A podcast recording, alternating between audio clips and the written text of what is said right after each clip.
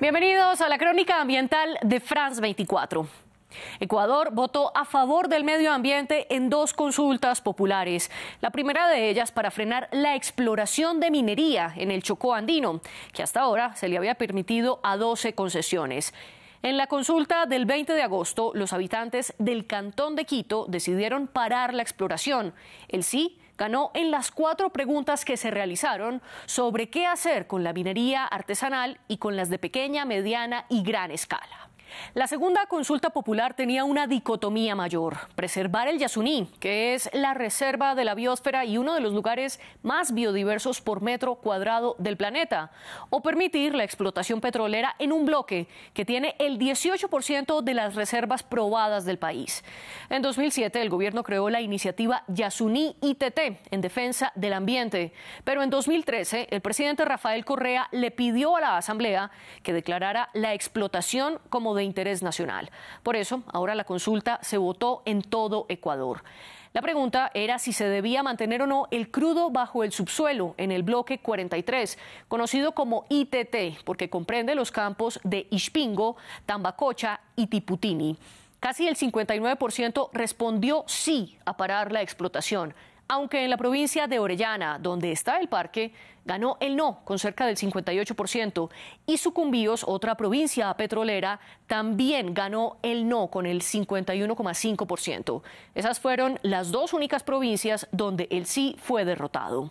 Pero los miembros de Yasunidos que han promovido la consulta desde hace 10 años creen que el no ganó allí por las mentiras que se difundieron. Así nos lo dijo Antonella Calle la verdad no nos sorprende mucho este, este resultado porque hay que ver que la campaña por parte del no fue eh, hecha desde el miedo y desde la mentira, desde lo que nosotros hemos llamado un terrorismo económico, ¿no?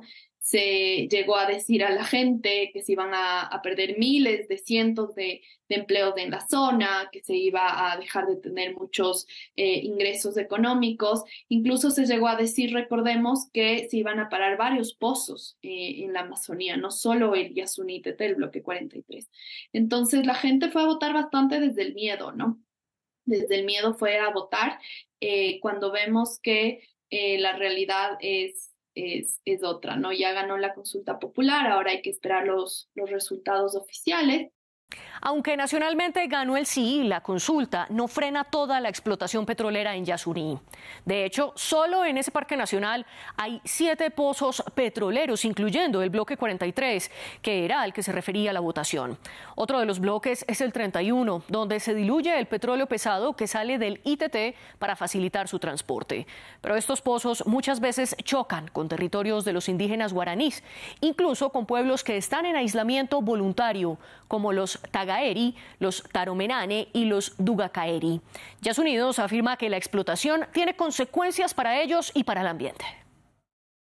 Recordemos que cuando se inició la explotación petrolera en esta zona se dijo que se iba a hacer con la mejor tecnología de punta, que no se iban a hacer carreteras que son tan perjudiciales, digamos, ¿no es cierto?, eh, cada, eh, cuando se hacen, digamos, bloques petroleros, sino que si van a ser senderos ecológicos, la realidad no, no es esta. Hay carreteras en el Yasuní, además carreteras grandes en donde van, pueden pasar hasta dos carros a la vez, ¿no?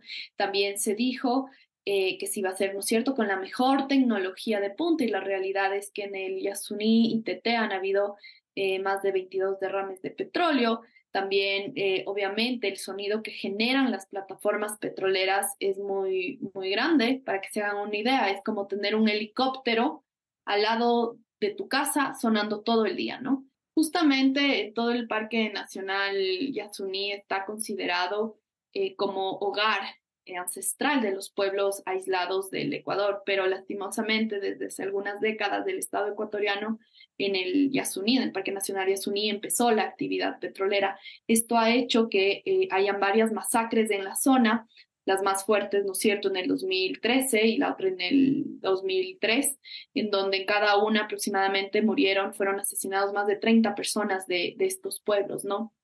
Por lo tanto, la Comisión Interamericana de Derechos Humanos ya alertó al Estado ecuatoriano que eh, con la actividad petrolera en la zona se está poniendo en riesgo eh, su vida. Pero a pesar de los impactos y de la consulta popular, un funcionario se opone.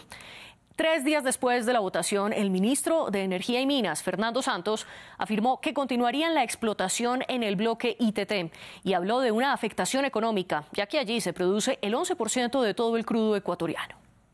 Vamos a esperar los resultados definitivos, pero queremos que el país esté consciente de este problema constitucional ellos son los únicos que pueden decir sí o no de acuerdo a la Constitución.